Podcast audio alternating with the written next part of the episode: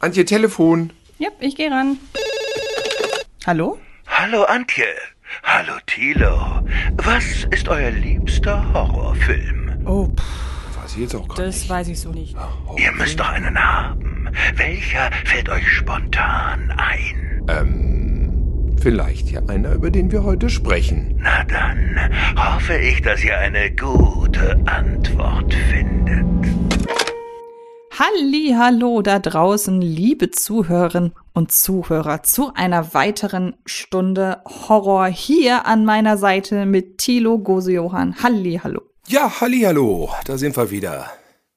Da sind wir wieder frisch, na, wobei nicht mehr ganz frisch, aber zum jetzigen Zeitpunkt liegt die Bekanntgabe der Oscar-Nominierten ähm, drei Tage zurück. Und das haben wir zum Anlass genommen, einmal kurz über die Nominierten drüber zu schauen und haben festgestellt, da ist horrormäßig mal wieder überhaupt nichts am Start.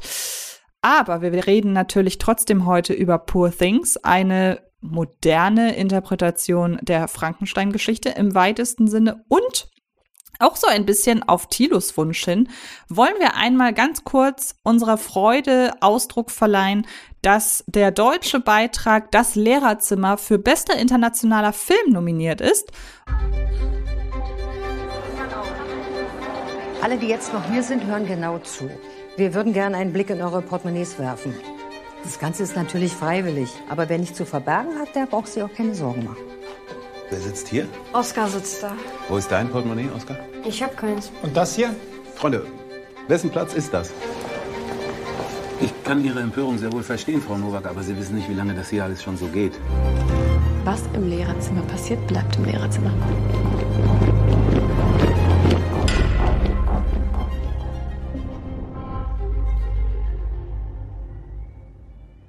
Und ähm, wir haben ihn beide geguckt und äh, erklär du gerne, warum du ihn hier kurz erwähnen wolltest. Ich glaube, ich muss kurz erklären, warum ich eben gesagt habe, Hallihallo, da sind wir wieder. Weil ich gerade verwirrt war, ob wir noch mal frohes Neues wünschen müssen, aber das haben wir ja, Ach so. das haben wir schon gemacht. Und dann sagst du Oscar. Das haben wir schon gemacht. Ja, wir sind tatsächlich schon so weit, dass die Oscar-Verleihungen bekannt geworden sind und wir sind weit weg vom äh, frohes Neues wünschen. Ähm, es war meine Idee, Fall. ich habe den ganz am Ende des Jahres 2023 geguckt, das Klassenzimmer auf Empfehlung meines Kumpels Jürgen hin. Und Es ist das Lehrerzimmer. Du sagst die ganze Zeit Klassenzimmer. Es ist aber ein Lehrerzimmer. es ist das Lehrerzimmer, ne? Ja, Was ist denn da drauf? Das ist ja total falsch, was ich da spreche. Ja, weil wir früher in der Schule niemals ins Lehrerzimmer durften wahrscheinlich. Wahrscheinlich. Deshalb äh, haben wir auch jetzt noch so eine Abneigung dagegen. also das Lehrerzimmer heißt es, ne? Ähm, Korrekt. Ja, wurde schon mir angeteased als ein Film, der extrem Suspense erzeugt, also unangenehmen Suspense. Und Dann habe ich mir den angeschaut und hat mich wirklich begeistert. Ich habe den so ein bisschen, vielleicht ist das aber auch immer ähm, diese Horrorbrille, durch die wir die Filme sehen, mag sein. Ich habe den so ein bisschen als Horrorfilm wahrgenommen, tatsächlich. Als deutschen Genrefilm, so ein kleines bisschen. Du auch? Da bist du auf jeden Fall in guter Gesellschaft, denn ich muss auch sagen, ich hatte sehr starke Darren Aronofsky-Vibes und ähm, gerade so die frühen Filme von Aronofsky lassen sich ja auch sehr leicht im Genre verorten. Ähm, und Gleichzeitig hat mein Freund, mit dem ich zusammen den Film geguckt habe, im Nachhinein auch gesagt, für mich war das ein Horrorfilm. Und ähm, ich würde nicht so weit gehen, dass es für mich Horror in dem Sinne ist, aber der Spannungsaufbau ist wirklich so intensiv. Es geht um eine Lehrerin, die durch Zufall herausfindet, dass eine, ja, im weitesten Sinne Kollegin an ihrer Schule klaut. Und dann sieht sie sich in der Zwickmühle, das zu melden oder irgendwie selber das Gespräch mit der Beschuldigten zu suchen. Und sie entscheidet sich dann dafür, es zu melden und daraufhin setzt sich dann eine Spirale aus immer größer werden, werdendem Druck ähm, in Gange und irgendwann hat sie quasi die ganze Schule gegen sich aufgebracht. Es ist wirklich ein sehr, sehr unangenehm anzuschauender Film. Der ist nicht explizit oder zeigt Dinge, die wir normalerweise mit Horror in Verbindung bringen. Aber die Intensität dieses Films, die Luft, die ist gefühlt wirklich zum Schneiden. Und der ist grandios gespielt.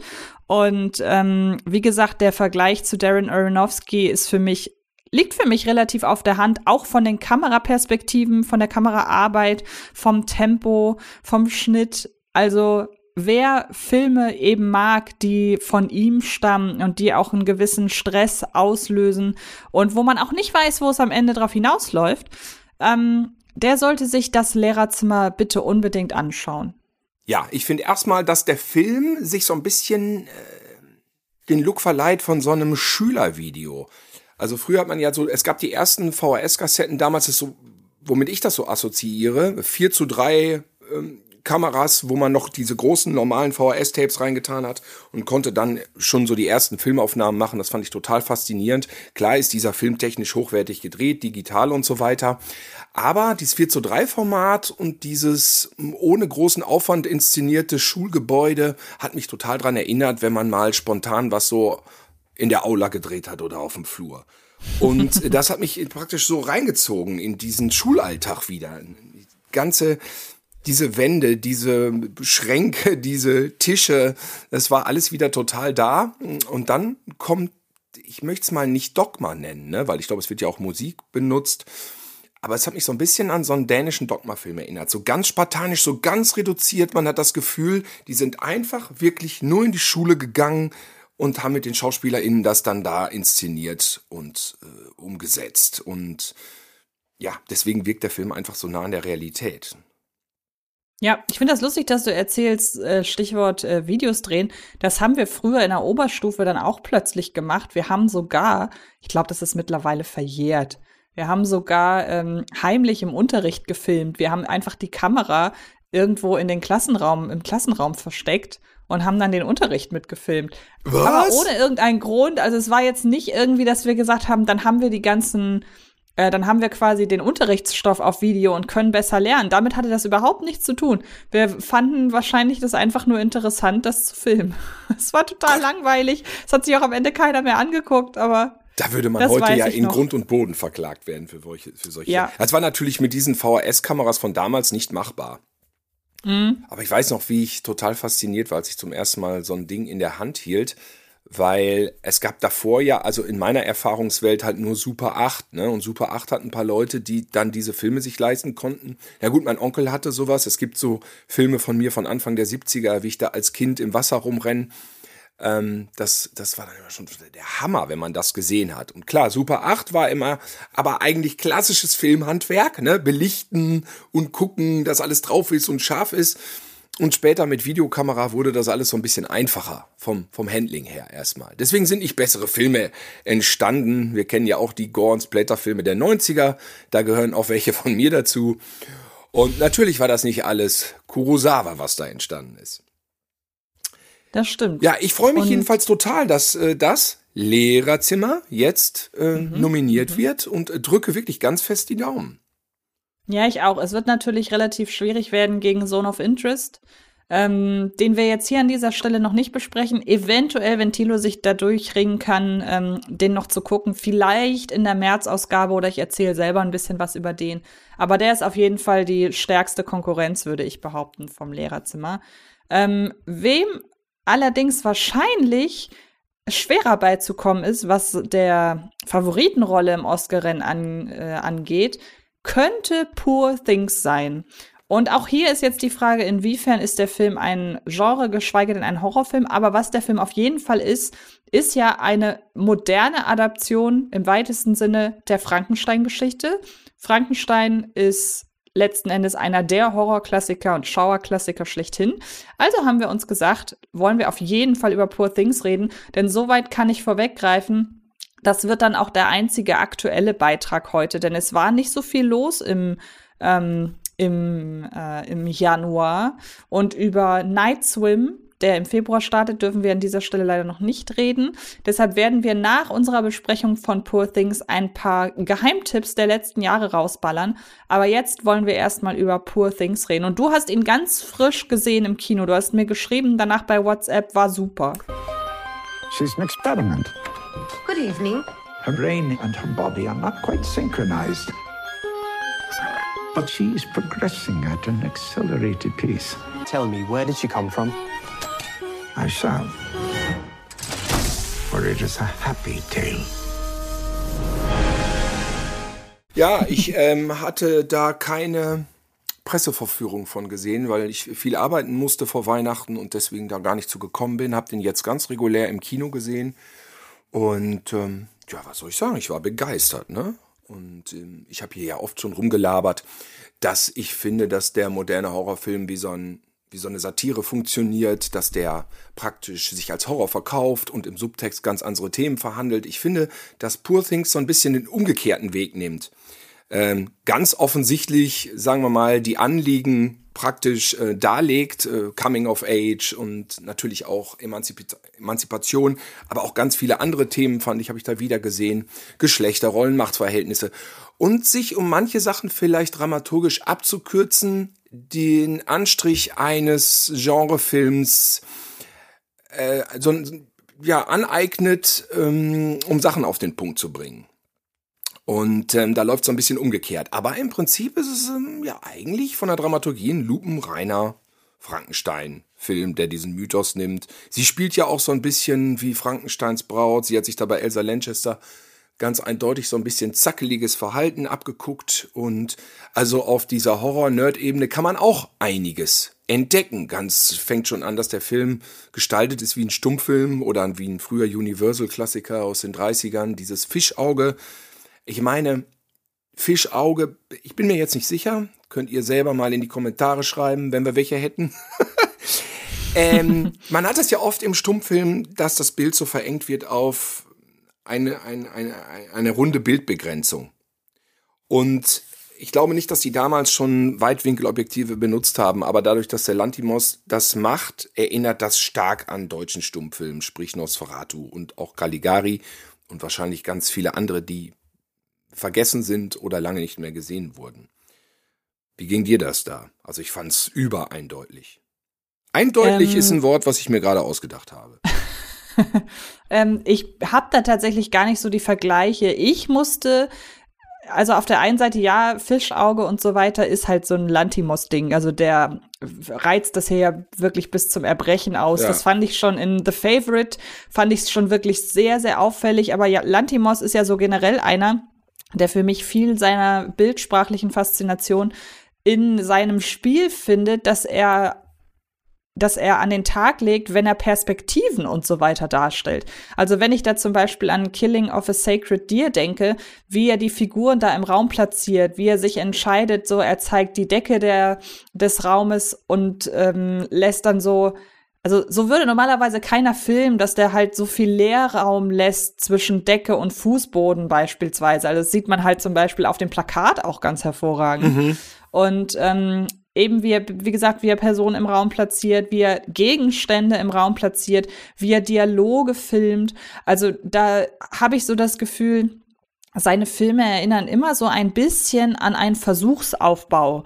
Und wir gucken dann diesem Versuchsaufbau unter dem Brennglas quasi zu und äh, versetzen äh, Figuren in absolute Ausnahmesituationen. Dann schauen wir eben bei der Eskalation zu. Und bei Poor Things habe ich auch da Spurenelemente von wiederentdeckt. Aber ich musste eher an zum Beispiel Terry Gilliam denken. Oder wie heißt der Regisseur von The Cell mit Jennifer Lopez? Oh ja. Das fand ich. Äh, stimmt. Weiß ich natürlich nicht, aber sehe ich genauso. The Cell. Tarsum Singh heißt der gute ja, ja, Mann genau, natürlich. genau. Ja. Und ähm, da habe ich sehr doll dran denken müssen, weil der ja auch so komplett überfantastische Welten kreiert mit Farben, die man vermeintlich noch nie gesehen hat und trotzdem folgt das Ganze irgendwo einem, einem, einem Masterplan, möchte ich schon fast sagen.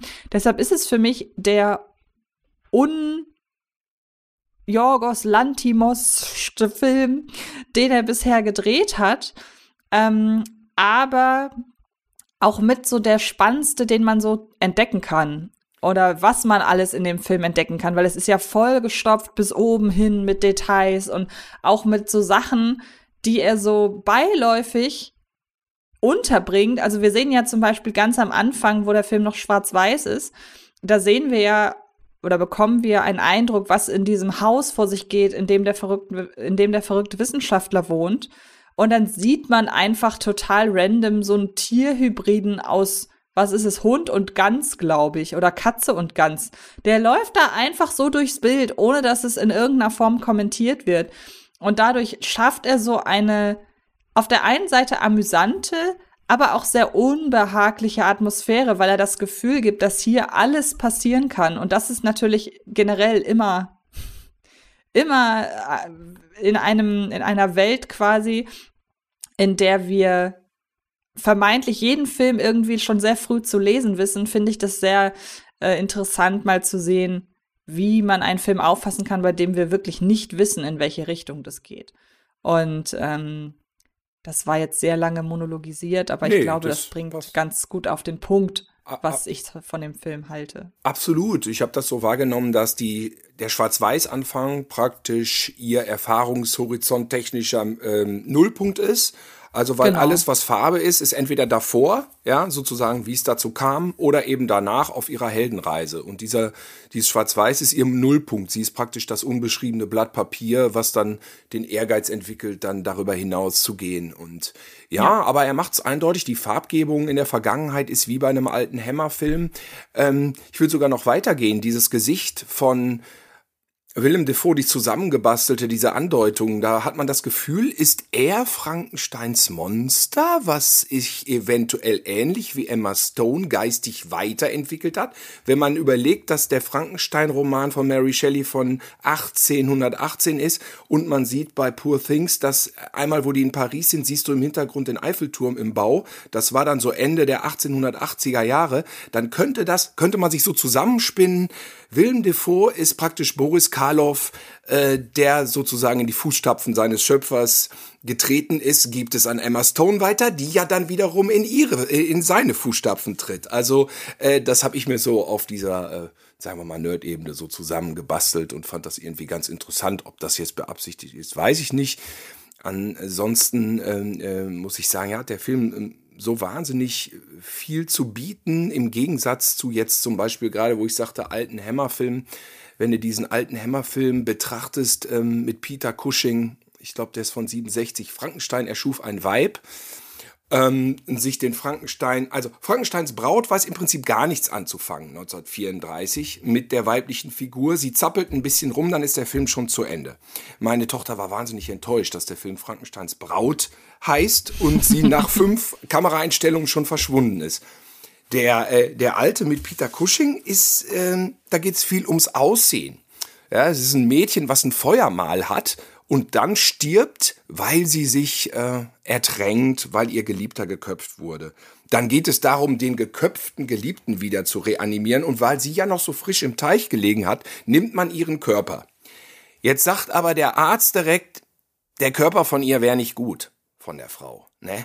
Weil äh, sie wäre hässlich und sie hätte auch so einen verkrüppelten Körper. Ich glaube, sie hat irgendwie mal einen Krückstock gehabt oder so. Man hat von der Verkrüppelung gar nichts mitgekriegt. Eine schöne Darstellerin, die dann ihre Haare immer so im Vorfeld, bevor sie ertrunken ist, immer so übers Gesicht gekämmt hat, damit man ihr Feuer mal nicht sieht. Und dann gibt es eine kurze Diskussion zwischen dem, dem Arzt, der Peter Cushing halt äh, assistiert. Und Peter Cushing sagt, das wäre kein Problem mit dem Feuermal. Das könnte man ganz schnell jetzt, wenn man sie eh reanimiert und praktisch den Geist oder die Seele des verstorbenen Liebhabers da reinbaut, dann könnte man das mit dem Feuermal nebenbei auch äh, mal schon in einem Abstrich schnell mitmachen. Es ist dann auch, wenn der Körper wieder lebt, dieses Mädels, mit dem Liebhaber drin, also eigentlich ein weiblicher Körper mit einer männlichen Seele, ist ihre erste Frage auch, wie sehe ich aus? Ja, sie will äh, vor einen Spiegel gehen und will zusehen. Sie hat irgendwie aus der Erinnerung, sie war wahnsinnig hässlich, was sie natürlich nicht war, ne? Aber so ein Feuermal war in den 60ern, ja, ich weiß noch, dass meine Oma sagte zu jemandem, der so gehinkt hat, das ist ein Hinkepitz. Also die Leute wurden früher auch persönlich da viel drastischer bezeichnet und sozusagen dadurch ja auch irgendwie deklassiert in der Gesellschaft. Das gab's einfach und das atmen diese alten Filme mit. Und wenn du dann diesen Film nimmst, Frankenstein erschuf, er Weib, äh, erschuf ein Weib, wobei im Endeffekt ja nur diese Seele in diesen Körper reingepackt hat, äh, da sieht man das wirklich deutlich, wie sich die Zeiten da entwickelt haben. Und deswegen finde ich das so toll, dass der äh, Poor Things da so im Gegensatz diese Geschichte ihrer Befreiung und ähm, das kann man ja auch allgemein sehen. Es ist ja nicht nur, sagen wir mal, auf weibliche Charaktere beschränkt. In meinem, äh, in meiner Perspektive sehe ich da auch ganz viele Sachen, mit denen ich mich identifizieren kann. Das war jetzt auch ein langer Monolog, ne? Aber verstehst ja, ich du? finde, ich finde das spannend, dass du das sagst, mit dass er Frankensteins Monster ist, denn ich muss sagen, das habe ich mir auch gedacht und ich habe das bisher noch Ja. nirgendwo gelesen. Komisch, ne? Aber so ich fand offensichtlich. Ja, ich fand das aber so eindeutig, weil, seien wir ganz ehrlich, wenn wir jetzt einen Film vorgesetzt bekämen und wir würden den Willem Dafoe aus Poor Things einfach nur komplett so, wie er ist, in diesen Film verfrachten, das würde doch eins zu eins passen. Der wäre doch ein hervorragendes Frankensteins Monster. Ja, und, Und nicht nur vom das Äußeren, auch von allem, was Gen- er in dem Film erzählt, passt es. Also Absolut. über seine find das- Vergangenheit. Ich finde es das super, dass du das sagst, weil wie gesagt, das habe ich bisher nirgendwo gelesen und dachte mir, "Hä, warum sieht das denn keiner? Aber ich konnte es halt natürlich, man kann es auch dahingehend ein bisschen schwer argument, verargumentieren, weil man ja immer sagen muss, ja, aber es geht ja nicht um ihn. Warum sollte er denn dann Frankensteins Monster sein? Ja, aber ist doch ein schöner Ansatz. Also wir wissen, wir erfahren ja irgendwie auch nur selten, was mit Frankensteins Monster passiert, wenn er nicht gerade gejagt wird, so. Also warum denn nicht Frankensteins Monster einfach mal das gönnen, dass er danach ein für seine Verhältnisse ja weitestgehend harmloses Leben oder, oder unaufgeregtes Leben führt, ohne dann eben auch gejagt zu werden und so weiter. Also eigentlich eine sehr schöne Idee, wenn es wirklich so gemeint ist. Und ich, ich sehe es auch so. Vergleich's doch mal mit Renfield, weißt du? Ähm, Dracula ist eine Nebenfigur, spielt 70 Jahre später und es geht um andere zeitgenössische Sachen. Äh, Poor Things spielt auch 70 Jahre später, oder warte mal, 18, 18, bis- ja, ungefähr 70 Jahre später und verhandelt einfach ähm, die moderne Entwicklung von jungen Frauen oder jungen Menschen. Man kann es, glaube ich, ein bisschen allgemeiner sehen. Und ich finde, da gibt's eine Menge Parallelen so von der Herangehensweise, wenn man sie sehen will. Das muss man natürlich nicht. Ähm, aber ich habe mir nach Poor Things gedacht, ich brauche jetzt fast gar keine aktuelle Frankenstein-Verfilmung mehr, weil der Film hat da für mich schon eine Menge abgedeckt, wenn man jetzt sagen würde, wir nehmen Frankenstein, wir machen eine Neuverfilmung, wir versuchen zeitgenössische Themen einzuarbeiten, dann bist du schon ganz nah da dran, finde ich. Für mich ist es so ein bisschen eine Fortsetzung von Frankensteins Braut und dann eben Jahrzehnte später. Aber was wir ja schon mal vorwegnehmen können, wir werden in der Ausgabe vom März über eine weitere Frankenstein-Verfilmung Ein reden. Und zwar, und zwar über Lisa Frankenstein. Also das Thema zieht sich jetzt schon irgendwie durch den Podcast, zumindest zu Beginn des Jahres. Ja, genau. Dann können wir auch noch mal Frankenhooker angucken, äh, der direkt eine Prostituierte zum Monster macht. Den habe ich aber auch länger nicht gesehen. Prostitution auch hier gehört. auch. Ich fand, ich habe das so verstanden. Ne? Es gibt ja so diverse sagen wir mal, Diskussionen um den Film. Ich habe das aber so verstanden, dass er schnell zum Thema kommen will, dass er auch deswegen das Genre gewählt hat, um nicht mit Kindern arbeiten zu müssen, Kindern, die die Welt erleben, sondern direkt bei einer erwachsenen Person einsteigen kann, die eben nichts weiß. Deswegen dieser Kniff mit dem Gehirn und dass die Prostitution, da äh, es ist ein Thema für sich. In diesem Film ist ja alles sehr artifiziell und stilisiert. Ich habe das so wahrgenommen, dass das dann in dem Fall ihre Lebensphase abdeckt, wo man negative und auch möglicherweise die eine oder andere positive Erfahrung macht, sozusagen ihr ganzes Liebesleben dann innerhalb weniger Monate durchspielen kann. Das kannst du mit so einer Figur dann machen, die in einem erwachsenen Körper steckt und dann praktisch sich durch die Erfahrungen des Lebens beschreiben lässt. Ähm, ja, ich glaube, dass das der Kniff ist, dass du da ein paar Sachen einfach dramaturgisch abkürzen kannst. Ja, und man braucht natürlich ein Visionär, wie es halt eben Jorgos Lantimos ist. Also die ganze, das ganze Worldbuilding, das ja, wie ich finde, immer sehr theaterhaft wirkt. Also ich hätte mir interessanterweise den Film auch als Theaterstück vorstellen können, obwohl man ja sagen kann, ja, aber das ist doch so ein riesiger Aufwand. Ja, natürlich wären die äh, Set-Pieces und die Szenenbilder dann nicht so, wie sie es jetzt im Film sind, weil man filmisch ja einfach ähm, wirklich sehr viel mehr machen kann als auf einer Theaterbühne. Aber so alleine, wie man dann von der, von dem einen Setpiece zum anderen gegangen ist, wie sie es halt zum Beispiel gefilmt haben, dass ja zu Beginn, so wie Dialoge in dem Haus oder in dieser, in dieser Villa da stattfinden, dass man einfach Leute von A nach B gehen lässt und sie dann Dialoge aufsagen lässt, ohne dieses typische Schuss-Gegenschuss-Modell immer wieder anzuwenden. Ich finde, das hatte sehr theaterhafte Züge, muss ja, ich sagen. das hatte theaterhafte Züge, aber halt dermaßen opulent ausgestattet, wobei man könnte es sich im Theater vorstellen mit so ein paar Vorhängen, die hoch und runter gehen. Mir ist noch was aufgefallen. Ich habe im Kino gesessen und musste ganz oft lachen. Und zwar nicht irgendwie, weil ich den Film als unfreiwillig komisch interpretiert habe, sondern ich fand es einfach lustig. Ich finde Mark Ruffalo lustig.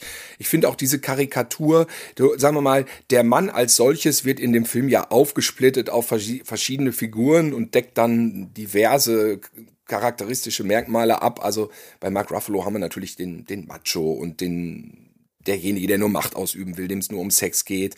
Bei äh, Frankensteins Monster wollte ich schon sagen. Bei Willem Defoe haben wir halt die Liebe und das Väterliche. Und bei dem Assistenten ist wirklich vielleicht einfach nur die Zuneigung und das, das, das teilt sich halt so auf. Und ich finde, dass das das ein oder andere an Komik mitbringt, vor allem Mark Ruffalo. Ich habe mehrfach im Kino relativ laut gelacht, nicht zu laut, weil das restliche Arthouse-Publikum durchweg geschwiegen hat. Aber ich Ach, finde, der wirklich? ja, Okay. ich, ich finde, der Film hat eine total humoristische Note, oder sehe ich das zu banal? Nein, absolut. Ich habe den Film auf dem Hamburger Filmfest gesehen. Ah. Und zwar in einem Aus, ich weiß nicht, ob du schon mal im Cinemax ähm, Dammtor warst, wo ja gerne so ähm, Premieren und so weiter stattfinden. Ich meine Da- einmal, aber ich weiß es nicht genau mehr. Da gibt es den großen Saal, der über 1000 Plätze hat. Oh. Und ähm, der war ausverkauft, muss man sich vorstellen. Boah! Und ja, und ähm, da wurde, es war wirklich eine gute Stimmung, da wurde viel gelacht. Also wundert Super. mich jetzt, dass dann warst du vielleicht im falschen Publikum. Es war 17 Uhr und ähm, nicht, nicht voll, aber für 17 Uhr waren einige da. 30, 40 Leute Okay. saßen verteilt im Saal. Ja, vielleicht höre ich das ja auch nicht, wenn ich selber lache. Also so laut lache ich jetzt da auch nicht, aber äh, ist wahrscheinlich was anderes, wenn du einen vollen Saal hast. Ähm, ja, ich habe mir so das Gefühl, also wenn man mal weg vom Feministischen und von MeToo geht, habe ich das Gefühl, ihr Blick ist so ein bisschen so wie der Blick eines Aliens, wenn er zur Erde kommt und sieht, wie die Menschen so funktionieren und sich das so mal neutral anguckt und dann so, ach, das geht nicht? Ach, das kann man nicht machen? Wieso denn nicht? Ja, du hörst, ich bin Ja. begeistert. Das ist für mich mein liebster Lantimos. Ich äh, mag seine Filme. Ich werde nicht immer gleichmäßig warm damit. Ich konnte mit dem Lobster ehrlich gesagt nichts anfangen.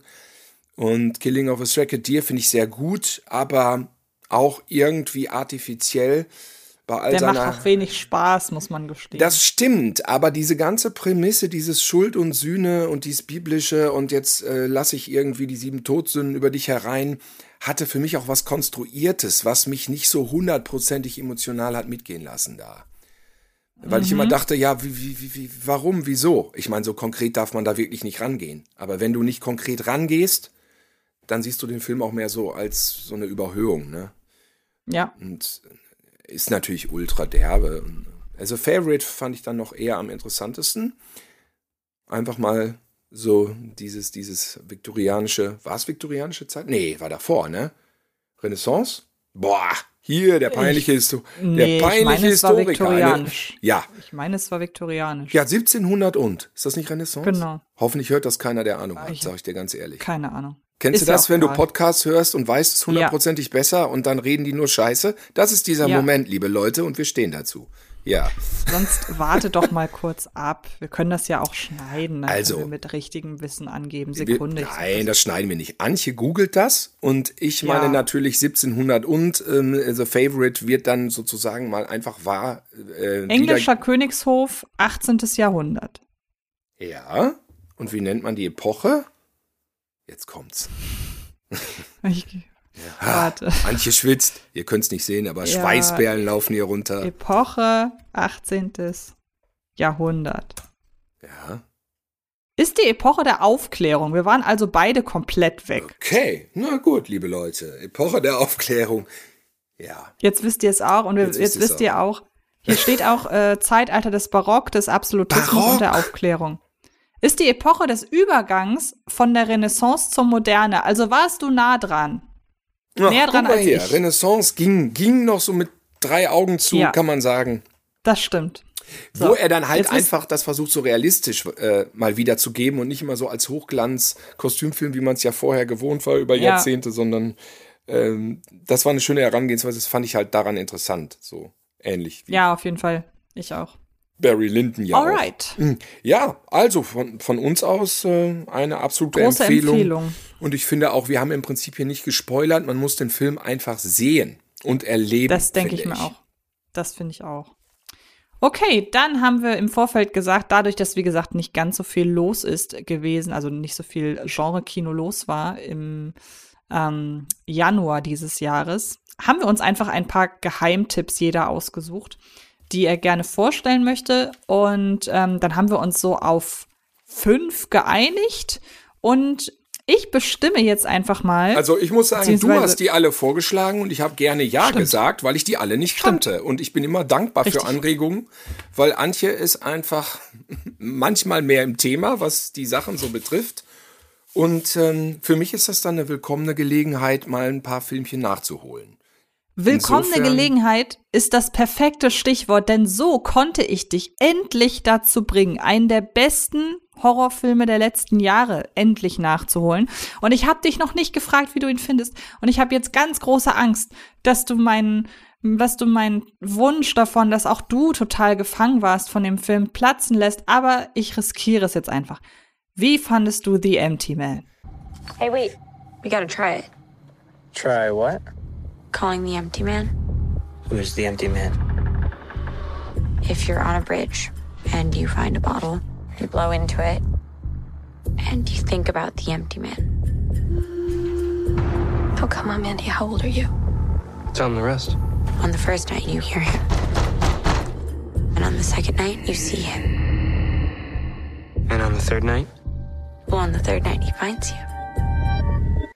Ah, den meinst du? Ja, das hast du tatsächlich oft erwähnt. Äh, nein, der hat mir gut gefallen. Da kann ich dich Oh, beruhigen. Gott sei Dank. Nee, nee. Ähm, ich finde ihn ein bisschen spinnert, ähm, aber am Ende muss ich sagen, es ist ein Film ohne Längen, der mich blendend unterhalten hat.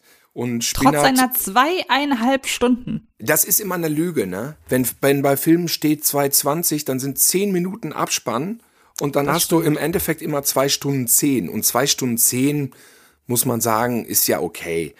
Ähm, ja, ich, es fing direkt an, er ist in der Höhle, entdeckt dieses Skelett, äh, diese Bergsteigertruppe da und er bricht ein, der vermeintliche Hauptdarsteller, so wie man meint. Und dann denke ich mal so, warum erzählt er denen denn nicht, dass er diese komische, dieses Skelett, diesen Altar, dieses, diesen Tempel entdeckt hat, ne? Dann warum, sagt das doch einfach mal. Er sagt es nicht. Warum, warum ist es in Horrorfilmen immer so? Warum erzählen die nicht einfach mal, so wie wir es machen würden, ey, wisst ihr was?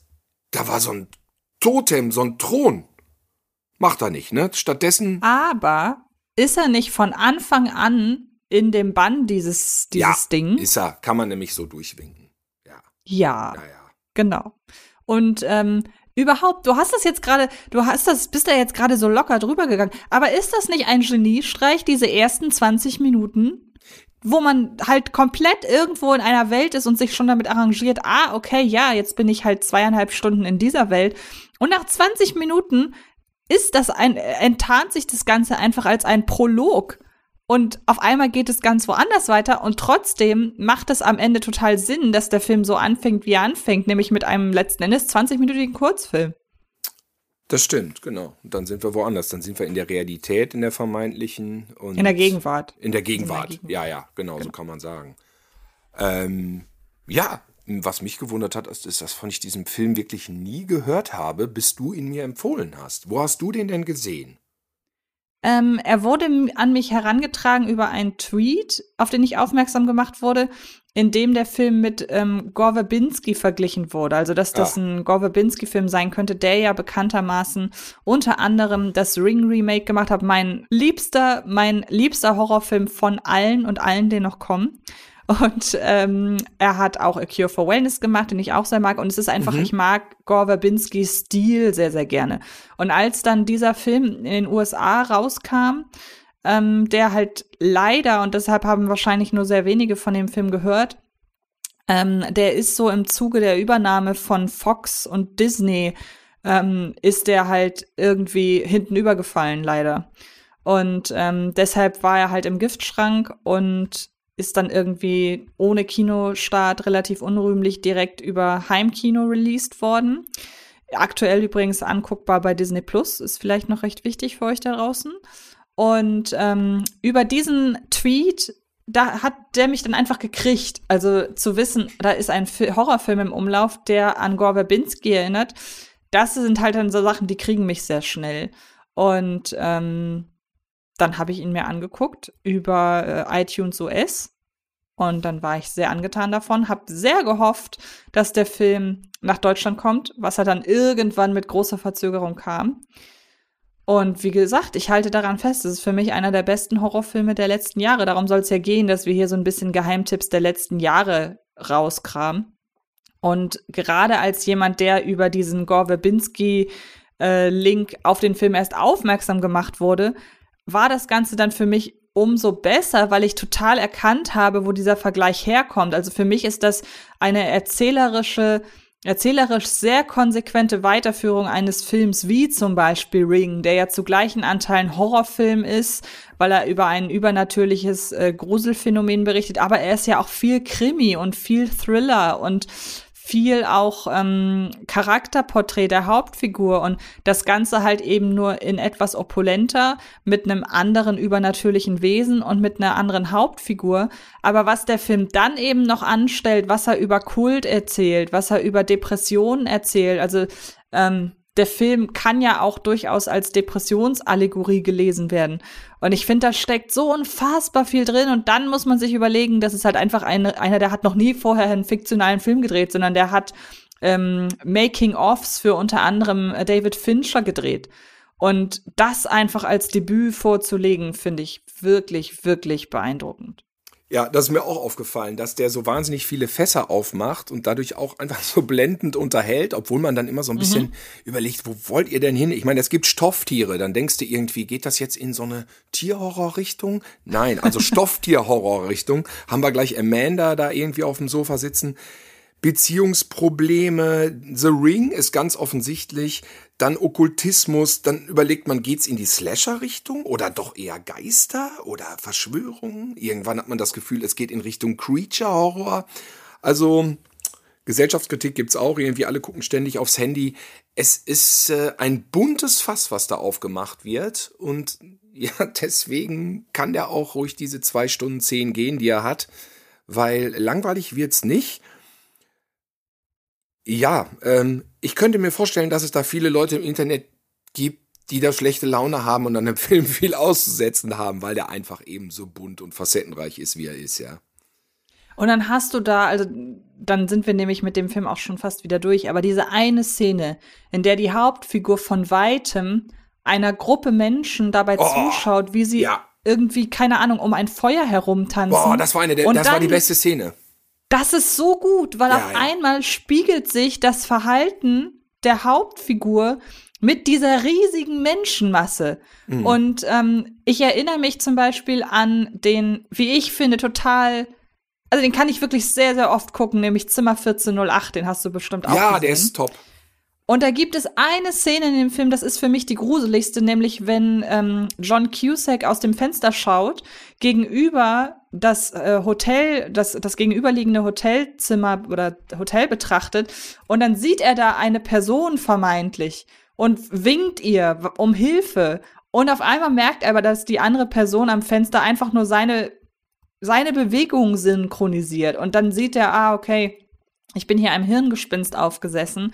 Und das, diese wirklich sehr, sehr effektive Szene dann nochmal hochgedreht auf eine ganze Menschengruppe macht dich gerade nach, bevor sie dich dann angreift.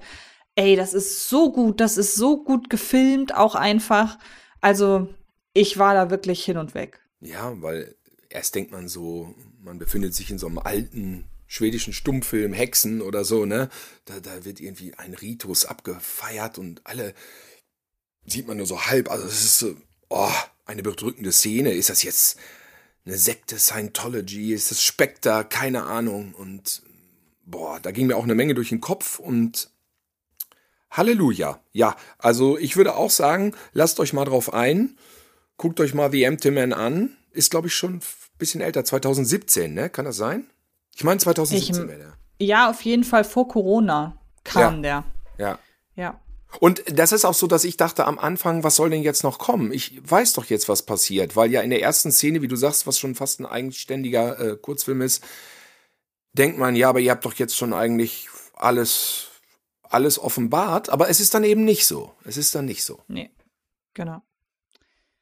Okay, dann ganz frisch aus deiner, ähm, wie soll ich sagen, aus deinem Filmmarathon heraus, ähm, dürfte ein Eindruck entstanden sein zu Project Wolf Hunting. Ich sagte doch, ihr könnt hier nicht rauskommen. Dieses Schiff gehört jetzt mir.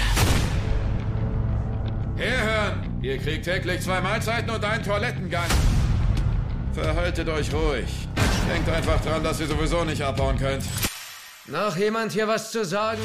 Ja. Und da bin ich sehr gespannt, was du zu dem sagst. Denn das Interessante ist ja, dass wir hier so ein bisschen so die Geheimtipps abfrühstücken wollten. Und wir haben im Nachhinein gar nicht richtig geklärt, wie wir die Filme, also wie du die Filme denn fandest. Und jetzt bin ich gespannt, ob das mit Project Wolf Hunting hier überhaupt reinpasst, ob es wirklich ein Geheimtipp ist, deiner Meinung nach. Du, ich bin sehr da, gespannt. Äh, sagen wir mal so, da wir jetzt ein Horror-Podcast sind, kann man ja auch mal einen Gore-Film einwerfen. Und das ist das, Fall. was der Film Project Wolf Hunting vor allem sein will. Ein Gore-Film ähm, mit einer ziemlich zügigen Dramaturgie. Mm, Ich mochte den allein, sagen wir mal so, mal weg vom Blut. Ich fand die Ausstattung toll. Ich fand dieses Schiff gut. Der hat ziemlich harte Impacts. Also wenn einer getreten wird, fliegt der eine oder andere wirklich durch Wände und prallt übel äh, an der Wand auf. Ich frage mich in Anbetracht dieses Films, warum Expendables 4 so beschissen war oder warum nicht der Typ von Project Wolf Hunting ähm, Expendables 4 gemacht hat, weil der diese ganze Inszenierung von dem Schiff und Klaustrophobie und Kampfszenen meiner Meinung nach viel besser drauf hat als Scott Woe oder wie der hieß. Ähm, ja klar, das Ganze erinnert so ein bisschen an Con Air oder Sprengkommando Atlantik, an so Filme, wo viele Kriminelle auf einem Platz sind oder an einem Ort und hält da meiner Meinung nach ganz gut mit. Jetzt als Fan von Splatter und Gore, der ja auch zum Beispiel Terrifier 2 mag, wo ich sage, genau, Terrifier 2 bietet uns Splatter-Szenen fantasievoll, schlimm, tun weh, aber auch lustig. Und jede Szene ist wieder neu und man denkt sich nur, wie seid ihr da drauf gekommen? Ihr seid doch bescheuert. Und da muss ich sagen, setzt meine Kritik etwas ein bei Project Wolf Hunting, weil ich finde, es ist der von mir nicht so besonders geliebte Wasserschlauchhorror, Gartenschlauchhorror. Das heißt, es geht bei den Einsätzen von Gewalt hauptsächlich darum, dass sich Leute äußerliche Wunden zuziehen, die dann in wahnsinnigen Blutfontänen sich ergießen. Und ich mag eigentlich lieber Splatter, der so, sagen wir mal, die unterhaltsam, amüsante oder mal auch schmerzhafte Zerstörung des menschlichen Körpers präsentiert. Wenn man schon jetzt beim Gore-Film ist, ja. Also zum Beispiel Braindead, wir wissen, das ist lustig. Alle sagen auch, ja, das ist ja eigentlich eine Komödie. Ja, das ist eine Komödie, liebe Leute. Aber jede einzelne Splatter-Szene unterscheidet sich komplett von der davor und ist ähm, doch in den meisten Fällen sehr fantasievoll und kreativ umgesetzt. Und das ist eben der Unterschied. Hier wird viel geschossen, dann kommt wieder Gartenschlauch. Dann kraut sich einer den Kopf, Gartenschlauch. Aber mal so ein richtig konkreter Splatter-Effekt.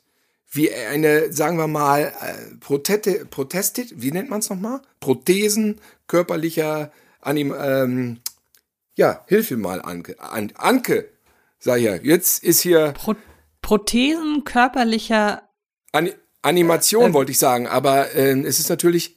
Ey, Gliedmaßen, ey, sag mal, sind wir denn bekloppt? Anima Extremitäten. Äh, Prothesen Extremitäten, menschlicher ja. Extremitäten. Prothesen menschlicher äh, Extremitäten, die irgendwie bildgewaltig entfernt werden, nennen wir es mal so, oder deformiert. Das ist in dem Film gar nicht viel drinne. Das finde ich auch. Ja? Also es ist genau die Kritik. Du hast auch ähm, Terrifier 2 angesprochen, den ich ja bekanntermaßen, was ich hier schon öfter gesagt habe, nicht zu Ende geguckt habe, aber ich habe genug geguckt, um da auch durchaus die Stärken zu erkennen. Und genau diesen Vergleich hätte ich nämlich auch herangezogen, zumal die Filme ja auch damals relativ kurz hintereinander erschienen sind. Denn Terrifier 2 ist in seinen Splatter-Szenen einfach wahnsinnig kreativ. Und das hat Project Wolf Hunting meiner Ansicht nach nicht. Also was ich an dem mag, ich bin großer Schiffs Filmfan, insbesondere Schiffshorrorfilm-Fan. Mhm. Habe übrigens im ähm, Januar äh, The Queen Mary gesehen, den ähm, der aktuell noch in einigen Kinos läuft. So ein kleiner Exkurs mal zu einem aktuellen Film nochmal. Ähm, ein Film, der eben auf der Queen Mary spielt, dem sagenumwobenen Schiff. Und äh, in zwei parallelen Handlungssträngen wird ein ja, ein, ein Gewaltvorfall in der Vergangenheit erklärt und der dann mit Vorkommnissen in der Gegenwart in Verbindung gebracht. Und ich bin so froh, dass ich mittlerweile relativ viele Reviews gelesen habe, die das genauso sehen, weil ich dachte erst, ich bin komplett bescheuert und raff diesen Film nicht.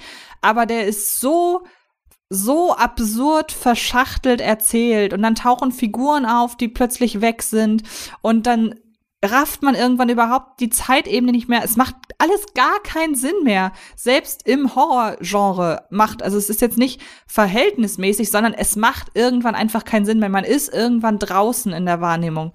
Und ähm, deshalb war ich da wahnsinnig enttäuscht, aber jetzt zurück zu Project Wolf Hunting. Ein Schiff als Setting für ein Horrorszenario finde ich halt ganz, ganz, ganz toll. Also ich liebe auch Triangle beispielsweise. Oder ich mag auch Ghost Ship, einfach weil es so wenig Filme davon gibt. Von, von, es gibt so wenig äh, Schiffshorrorfilme. Und deshalb das Setting von Project Wolf Hunting mochte ich sehr. Was ich auch mochte, ohne zu viel zu verraten, ist, dass sie es bis zum Schluss konsequent schaffen, immer noch einen draufzusetzen. Also, dass man die ganze Zeit denkt, ah, okay, die kämpfen jetzt quasi gegen die, aber am Ende kämpfen sie alle noch gegen jemand anderen. Also da muss ich sagen, das fand ich recht clever gemacht. Aber um zu deinem Kritikpunkt zurückzukommen, es wird irgendwann redundant. Und ähm, das finde ich eigentlich schade. Zumal er auch, ja, es hätte jetzt halt einfach nicht viel gefehlt. Man hätte vielleicht das ein bisschen einkürzen können. Man hätte einfach dann die Kills ein bisschen kreativer gestalten können. Ja, und dann wäre das Ganze ein besserer Film geworden. Ähm, ja, also ich glaube, wir sind da relativ einig. Wenn man den übrigens gucken möchte, er ist aktuell bei Amazon Prime im Abo und gibt ihn auf DVD und Blu-ray, aber ähm, Prime-Abo ist wahrscheinlich für die meisten von euch ähm, wichtiger. Genau, also wir sind uns da, glaube ich, ziemlich einig. Ja, es ist einfach so, der, in der Gore-Abteilung waren sie einfach dann zu faul. Und das ist der moderne Splatterfilm ja leider oft. Das heißt, da wird einer zu Brei gehauen, aber das siehst du dann natürlich nicht. Das ist im Off und von unten werden wieder irgendwelche Wasserschläuche aktiviert. Und ja, und dann, dann finde ich auch, dass Splatter so ein bisschen also das ist nicht zu unterschätzen. Ein guter Splatterfilm braucht einfach auch Figuren, die böse sind oder unsympathisch.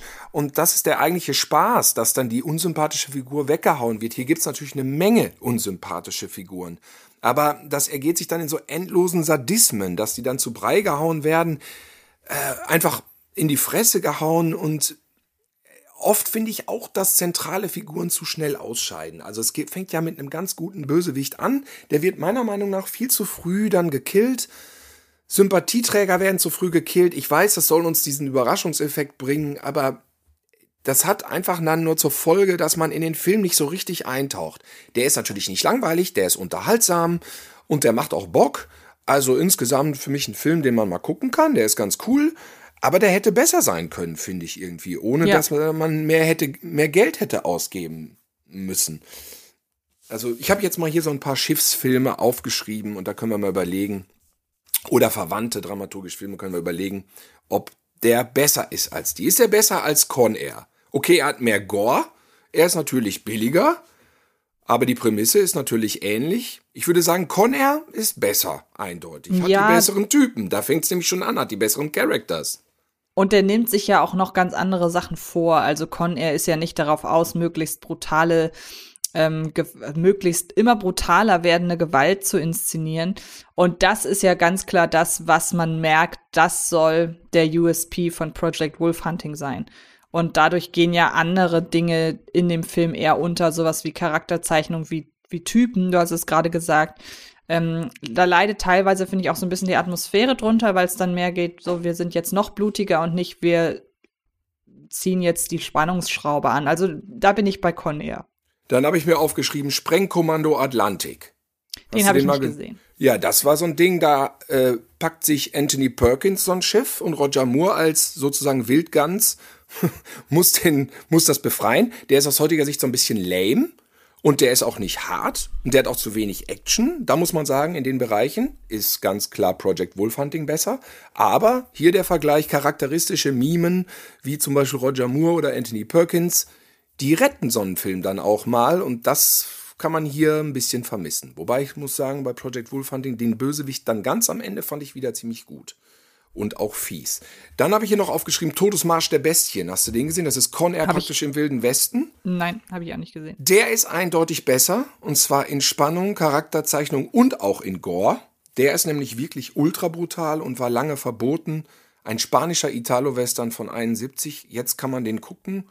Ähm, wird von manchen als Horrorfilm bezeichnet, weil so wahnsinnig brutal. Aber du kennst Alarmstufe Rot. Nein, leider auch nicht. Auch nicht, okay, okay. Das ist leider, ich muss halt, ich muss halt ganz klar sagen, ähm, das ist halt einfach so gar nicht meins. Also jetzt kann man sagen, ja, aber du hast doch eben gesagt, du magst Filme auf Schiffen. Ja, ich mag Horrorfilme auf Schiffen. Ja, ähm, ja. Und das ist jetzt alles, du musst halt auch, äh, was ist das? Ist das 70er, 80er? Wahrscheinlich alles, ne? Und dann A- halt. Alarmstufe Rot ist 90er, würde ich sagen. Ach, oder? okay. Ja, aber ja, du ja. musst, aber dieses, ähm, bei aller Liebe, dieses Testosteron geschwängerte Action-Kino mit harten Typen und coolen Sprüchen, äh, da bin ich ein bisschen raus. Also ich würde auch nicht sagen, dass du Sprengkommando Atlantik nachholen musst. Aber Todesmarsch der Bestien, den würde ich dir empfehlen. Okay. Ja, den würde ich dir schon empfehlen. Ja, ja. Das ist wirklich. Und da muss man sagen, den habe ich ja auch letztes Jahr zum ersten Mal geguckt. Weil der Mhm. eben immer verboten war. Man kam gar nicht ran. Ach so. Ja. Ja, aber den letzten hast du gesehen und das ist nämlich Expendables 4. Und ich finde, Da müssen wir ja, also bitte. Das ist ja, was, we, da ist mal eine Frage. Welchen Film auf der Welt gibt es, der im Vergleich zu Expendables 4, wo, wo dann Expendables 4 gewinnt, da kann, da, das, das, der muss noch gedreht werden, glaube ich. Oder am besten nicht, weil der ja. Ja. ganz furchtbar wäre. Hast du recht. Ja, also man kann sagen, als Splatter geneigter und auch Action geneigter Filmfan ist das auf jeden Fall zu empfehlen. Aber goremäßig ist noch eine Menge Luft nach oben, finde ich. Obwohl der Film ertrinkt im Blut. Ja, ich bin sehr gespannt auf Terrifier 3. Da muss ich Mhm. ja sagen, ich ähm, bin, ich bin wirklich gespannt auf den, weil ich sehr, weil ich dem gerne entgegenblicke im Hinblick darauf, wie jetzt Leute gequält werden. Ich werde es mir wahrscheinlich trotzdem nicht angucken, aber ich werde mich dann darüber freuen, wie andere Leute diese Szenen beschreiben und dann werde ich denken, ach, Gott sei Dank gucke ich mir das nicht an. aber vielleicht habe ich mir bis dahin ja auch Mut irgendwie nochmal antrainiert. Aber ehrlich gesagt, ja. was diesen Qualaspekt betrifft, finde ich jeden Saw-Film viel härter als Terrifier. Ja, aber ich habe ja auch schon mal gesagt, bei mir ist es ja, äh, bei mir ist es ja vor allen Dingen auch der Clown. Ich finde den Clown halt so wahnsinnig schlimm. Also als ich ist schlimm, Terrifier ja. 2 gesehen habe, habe ich halt wirklich tagelang Angst gehabt, dass mir so ein Clown auflauert. Und das Schlimmste war, an Halloween sind wir zufällig mit dem Auto unterwegs gewesen und dann habe ich einen gesehen, der als Art the Clown verkleidet war und ich habe sofort Herzklopfen bekommen. Also mich und ich bin eigentlich keine, ich habe eigentlich keine Clownsphobie oder so. Ich kann mir hervorragend S zum Beispiel angucken, aber Art the Clown ist einfach, der ist so grandios gespielt und ich kann das nicht. Ich kann Das das, kann ich nicht. ja mein Herz macht das nicht mit. Ich habe Oh. also der einzige Horrorfilm, nachdem ich wirklich einfach wahnsinnig schlecht geschlafen habe der letzten Jahre, ich möchte fast Jahrzehnte sagen, war Terrifier 1. Der jetzt Okay. wirklich ein Low-Budget-Film ist, aber auf, der ist so nihilistisch und negativ. Ähm, und ich habe den noch geschnitten gesehen. Das hat mich wirklich, Wow. äh, mich hat das, äh, auch diese Figur hat mich zerstört. Ich kann ihn auch nüchtern Ja. betrachten, den Film. Ich sehe, wie der gemacht ist und in Mhm. einer, in einer Location gedreht und weiß ich alles, weiß ich alles. Aber der hat für mich eine nihilistische Wirkung, die hat mich, die hat mir den Magen umgedreht. Das Siehst hatte ich beim zweiten nicht. Beim zweiten habe ich mich königlich amüsiert, aber der erste hat mich zerstört. Ich kann es deswegen komplett nachvollziehen. Siehst du. Und wir kommen von Terrifier, der sich ja so ein bisschen durch unseren Podcast zieht. Also irgendwie gibt es kaum eine Folge, in der wir nicht über Terrifier, beziehungsweise ich meine Abneigung über Terrifier 2 rede. Ähm, aber wir kommen von Terrifier zu Terrified. In Ihrer Gegend haben sich mehrere paranormale Phänomene ereignet.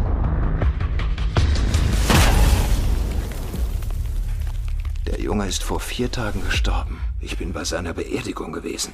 Er war plötzlich wieder da. Solche Sachen passieren, wenn wir in Kontakt mit Dingen kommen, die nicht von dieser Welt sind.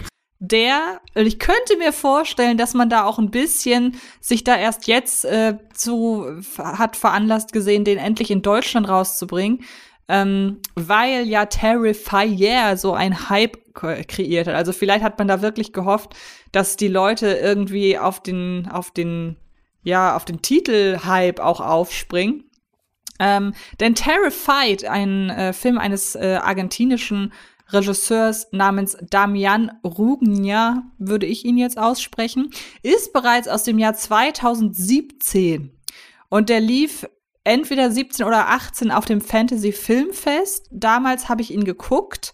Und man muss sich überlegen, der ist im Dezember 2023, also sechs Jahre später knapp, ist der erst in Deutschland erschienen. Also du kannst mir nicht erzählen, dass das auch was mit dem, dass es nicht was mit dem Erfolg von Terrifier zu tun hatte. Und es ist ein, ja, ein, ein, eine Kurzgeschichtensammlung, ein Episodenfilm, der von, ja, einer Reihe unheimlicher Vorkommnisse in einem Wohnviertel von Buenos Aires erzählt. Ähm, es gibt beispielsweise eine Frau, die unheimliche Geräusche aus ihrem Abfluss hört. Ähm, es geht unter anderem um einen Jungen, der vom Bus überfahren wird und dann plötzlich aber wieder da ist. Ähm, es geht um allerlei möglich existierende Monster, ähm, also auch dieses klassische Monster unterm Bett-Motiv. Und ich muss sagen, ich fand den damals wirklich richtig, richtig gruselig. Und ich habe, wenn ich an den Film denke, der Film hat eine Szene hervorgebracht, die weiß ich jetzt immer noch eins zu eins aus dem Kopf. Und es ist schon lange her, dass ich den gesehen habe. Aber die Szene habe ich mittlerweile gesehen, ist sogar im Trailer drin, was ich ein bisschen schade finde, weil ich wirklich sagen muss, die hat mir im Kino die Schuhe ausgezogen. Ich rede von diesem Körper, der auf das Auto zufliegt, so komplett ohne dass man das irgendwie kommen sieht, dass das irgendeinen Sinn macht. Man ist Kamera, die Kamera ist in einem Auto und auf einmal sehen wir links aus dem Fahrerfenster und dann sehen wir einfach einen Körper auf uns zukommen. Also das ist komplett, das wird, geht fast schon in die surrealistische Richtung und ich bin ja sehr, sehr empfänglich für unbehagende, also was heißt empfänglich? Ich finde das ganz furchtbar, aber Surrealismus finde ich einfach generell gruselig. Es gibt auch Dinge, die sind gar nicht gruselig gemeint, aber sobald sie surrealistisch sind, kriege ich Angst davor. Und ich finde, der Film hat inszenatorisch so einige surrealistische Anleihen. Und ich finde ihn einfach sehr, sehr kurzweilig aufgrund seiner Episodenfilmstruktur. Ich ähm, finde ihn atmosphärisch. Ich mag aber auch generell Episodenfilme, muss ich dazu sagen. Und jetzt kommen wir zu dem Punkt, an dem du mir sagst, du hast schon alles wieder vergessen. Ähm, ich habe einfach ein bisschen zu viel geguckt die letzte Zeit, aber der Film hat mir hat mir ähm, sehr gut gefallen. Ich habe schon im Vorfeld mitbekommen, dass Terrified über den Titel funktioniert, was die Vermarktung betrifft, aber an sich mit dem Film ja gar nichts zu tun hat, muss man sagen, mit Terrifier. Also null. Nein, um Gottes Willen. Es ist eher so ein bisschen, ich würde fast einfach mal so sagen, Conjuring auf südamerikanisch eher. Mhm. Aber Ja, eben, wie du schon sagst, feiner inszeniert, geht weg von diesem totalen ähm, Schockkino. Also, nee, wie heißt, wie nennt's, wie heißt es heutzutage? Schock heißt Punch? Ich Nee. hätte Jump, ich hätte Jumpscare, Jumpscare, Kino genau. gesagt. Jumpscare ist ja eher nicht so. Genau dieses Surreale, diese Aufnahmen von der Videokamera und plötzlich diese Figur, ähm, ja, gruselig. Angenehm gegruselt, so Urängste, dass selbst Erwachsene verstecken sich unter der Decke und wollen nicht herausschauen. Ähm, normalerweise sind es ja immer Kinder. Das sind so Sachen, da kann man sich mit identifizieren und die sind einfach unangenehm. Oder dass du weißt, dass im Nachbarraum eine Leiche am Tisch sitzt und keiner weiß wieso. Mhm. Die wird auch einfach normal gefilmt, ja. Es wird nicht ähm, irgendwie durch Licht oder Kamera oder Regie oder Geräusch überdramatisiert. Da sitzt einfach nüchtern eine Leiche am Tisch und alle im Film selber sind gleichermaßen darüber verwundert wie du als Zuschauer oder Zuschauerin.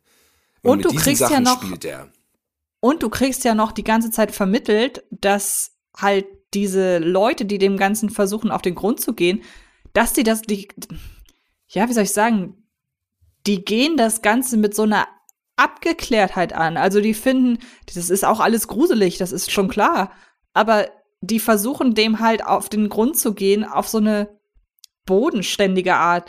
Und wenn man mal überlegt, du hast Conjuring ähm, als Beispiel herangezogen, ähm, da werden ja Ed und, Lo Ed und Lorraine Warren zu Rate gezogen, die ja grundsätzlich in diesem Geisterbusiness äh, drin sind. Das sind ja keine klassischen Ermittler.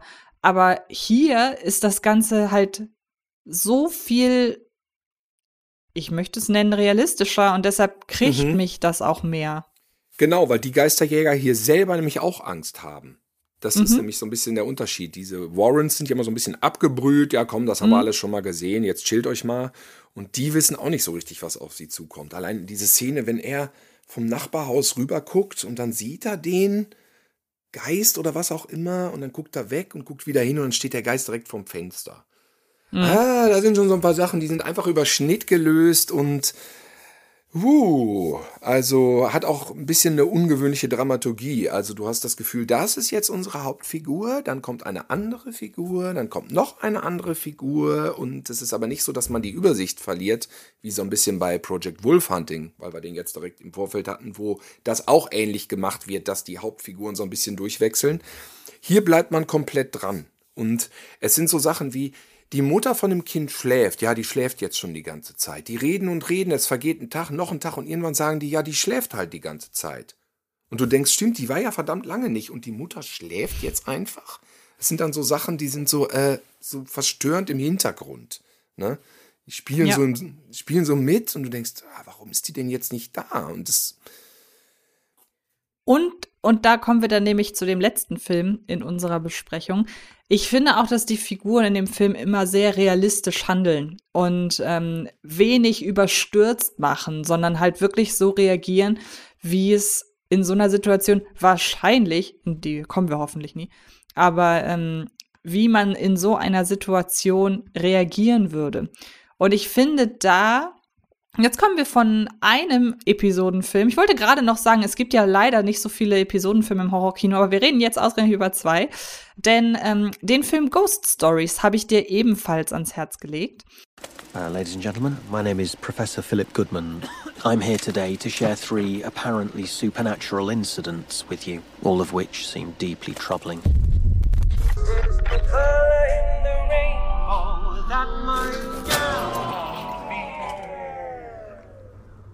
Und ähm, einen Episodenfilm von 2018 mit unter anderem äh, Martin Freeman in einer der wichtigen Rollen, den wir aus Sherlock unter anderem kennen und aus den Marvel-Filmen.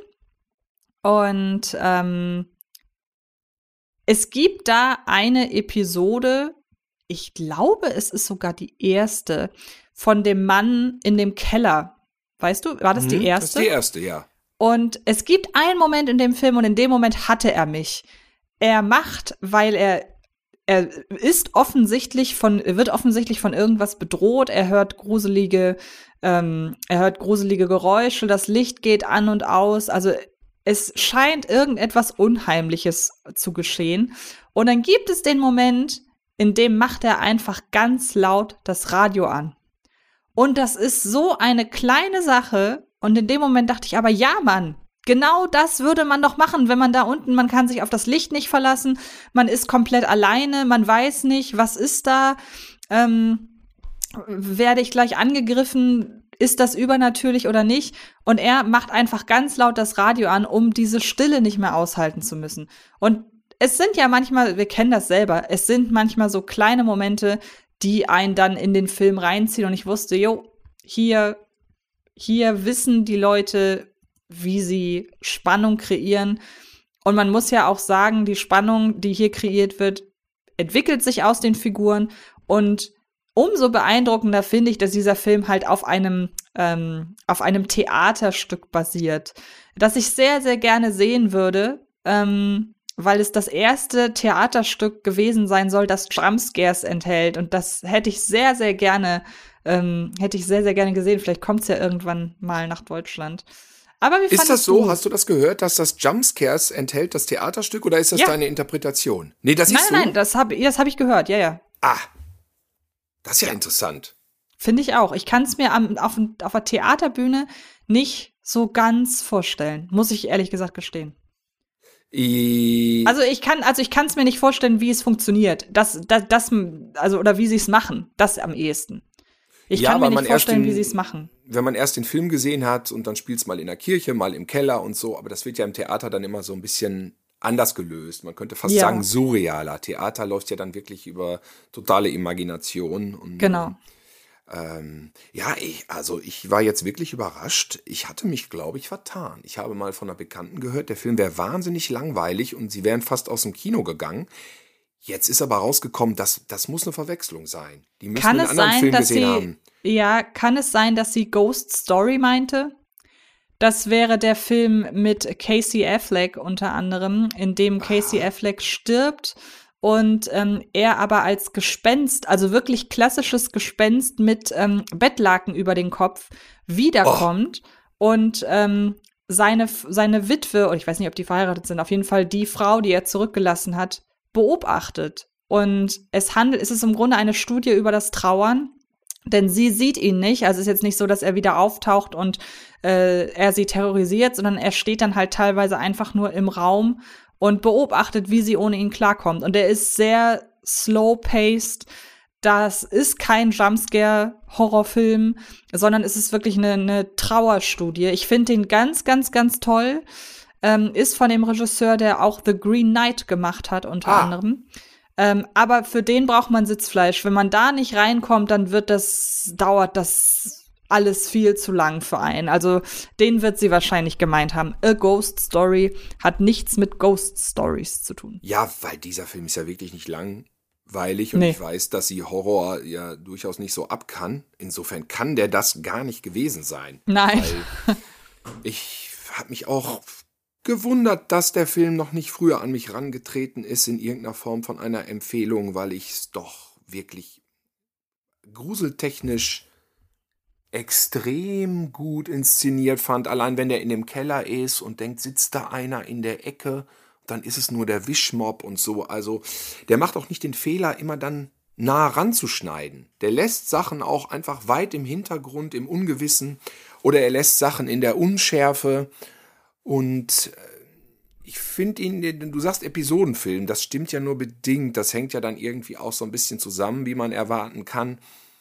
Aber ähm, vielleicht spoilern wir den einfach mal nicht, weil ich glaube, das Nein, ist nein, absolut eine Empfehlung für Leute, die ihn noch nicht kennen. Weil da- das ist jetzt für mich wirklich ein lupenreiner Geheimtipp gewesen. Hm, Ich muss den verwechselt haben. Ich hatte den immer abgespeichert als der ist wahnsinnig langweilig. Und der handelt von, von Leuten, die sich klar um Spuk irgendwie kümmern und das so, okay, aber wenn der langweilig ist, gucke ich den nicht. Und das war jetzt auf jeden Fall von mir ein Fehler, den ich eher geschaut zu haben. Aber gut, besser spät als nie, nicht? Genau. Und wie gesagt, das Schöne an dem ist, also ja, du hast recht, ähm, ich würde schon daran festhalten, dass es ein Episodenfilm ist, weil es ja bei vielen Episodenfilmen Im auch so Prinzip ist. passt das, ne? Klar. dass sie am Ende schon alle irgendwie zusammenhängen. Also Paradebeispiel tatsächlich Liebe. Am Ende hängt ja doch alles irgendwie mit allem so ein bisschen zusammen und sei es nur, sei es nur, dass Figur A oder dass, dass die Figur aus Episode A äh, verwandt ist mit der Figur aus Episode F. Ähm, aber ich finde auch im Vergleich zu vielen anderen Episodenfilmen, dass die, es sind ja, glaube ich, drei, so mehr oder weniger auch, die man auch als Kurzfilm gucken könnte. Und ähm, ich finde auch, dass die sich vom, von der Qualität nur sehr marginal voneinander unterscheiden. Also ähm, normalerweise gerade so bei Episodenfilmen, die noch mehr einzelne Geschichten erzählen, gibt's ja dann doch immer mal so, dann hat man da schon Favoriten und dann gibt's die ein oder andere Episode, die man nicht so gut findet. Aber bei Ghost Stories sind die alle ziemlich auf einem Level und das kommt nicht so oft vor. Also ja, ich finde das sehr schön, dass ich dich sowohl zu dem als auch zu, ähm, ähm, zu äh, The Empty Man jetzt endlich bringen konnte. Wenn man es mit dem Podcast, wenn man es mit dem, ja, wenn man es mit dem Podcast, äh, wenn man dich mit dem Podcast ködert. ja, weil äh, wenn man sich dann hinsetzt und einen Film schaut und sich dem bewusst sozusagen aussetzt, ist das immer noch, man, man guckt das intensiver und ähm, ja, man hat auch einfach dann irgendwie eine Motivation, natürlich mal was nachzuholen. Wohingegen, wenn man sonst dann einfach, wenn ich da so sitze, dann weiß ich partout nicht, was ich glotzen soll und äh, manchmal guckt man dann auch gar nichts oder verdaddelt nur so die Zeit. Also es ist oft gar nicht so, dass man sagen würde, ich habe mir jetzt die Zeit genommen, sondern wenn man ein Vorhaben hat, dann ordnet man sich doch den Tag dann manchmal so danach aus, dass man abends einen Film guckt mit einem kreativen Output sozusagen, ja mit einer Zielsetzung, nämlich das dann sich bewusst zu Gemüte zu führen. Das stimmt. Genauso ja. wie wir uns bewusst zu Gemüte geführt haben, den ein oder anderen Film, den wir, wie gesagt, erst in der nächsten Folge besprechen können. Denn ähm, wir sind an dieser Stelle am Ende und haben, glaube ich, ein richtig schönes euch, euch so eine richtig schöne Sammlung irgendwie an Horrorfilmen präsentiert, die ihr vielleicht noch nicht kennt. Man muss natürlich sagen, die Leute, die uns hier zuhören, das ist uns bewusst. Da sind garantiert vorwiegend Horrorfilm-Fans dabei. Also möglicherweise sind die für euch gar nicht mehr so geheim, aber vielleicht eben für den einen oder anderen doch. Und vielleicht ähm, haben wir euch ja dazu gebracht, euch den einen oder anderen Film oder einfach mal wieder anzugucken. Man kann ja auch Filme nicht oft genug immer und immer wieder schauen. Und ähm, ansonsten geht ins Kino und schaut euch auf jeden Fall Poor Things an. Ähm, wir müssen noch nicht sagen, dass ihr die Daumen drücken müsst für das Lehrerzimmer, denn die Oscarverleihung ist erst im März. Also werden wir euch in der März-Ausgabe nochmal dran erinnern, für das Lehrerzimmer die Daumen zu drücken. Und ich glaube, dann sind wir an dieser Stelle durch, würde ich sagen, oder?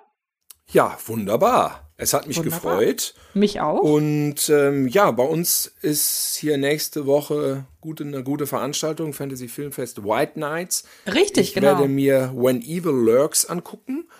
Den habe ich auch auf der Liste, ja. Das ist der gleiche Regisseur, der auch Terrified gemacht hat. Genau, das war nämlich irgendwie auch der Kontext. Und Schröck hatte mir eben noch einen Film empfohlen per SMS. Ähm, das muss ich nochmal nachlesen. Äh, den ich mir unbedingt angucken soll. Dream Szenario habe ich auch schon gesehen, aber der startet erst im März, das heißt, den werden wir dann wahrscheinlich erst im April besprechen mit Nicolas Siehst Cage. Siehst du mal, siehst du mal, den äh, können wir dann auch in der nächsten Folge besprechen. Den habe ich nämlich gestern gesehen. Können wir machen, aber er startet erst 21. März.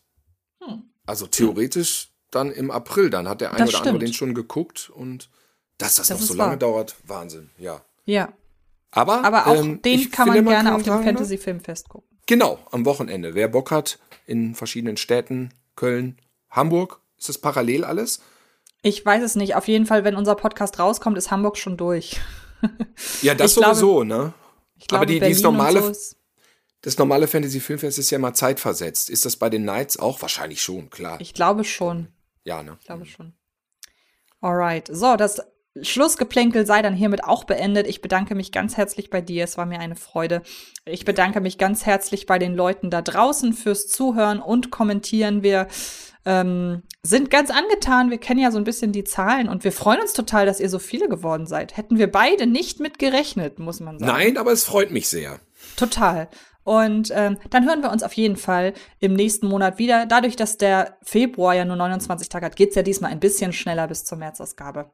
Macht es gut, genießt die Horrorfilme, die dieser Tage erscheinen und ähm, dann bis zum März. Tschüss. Tschüss. Oh, äh, Antje, Telefon. Nee, letztes Mal bin ich rangegangen. Jetzt gehst du. Äh, ja. Nächstes Mal.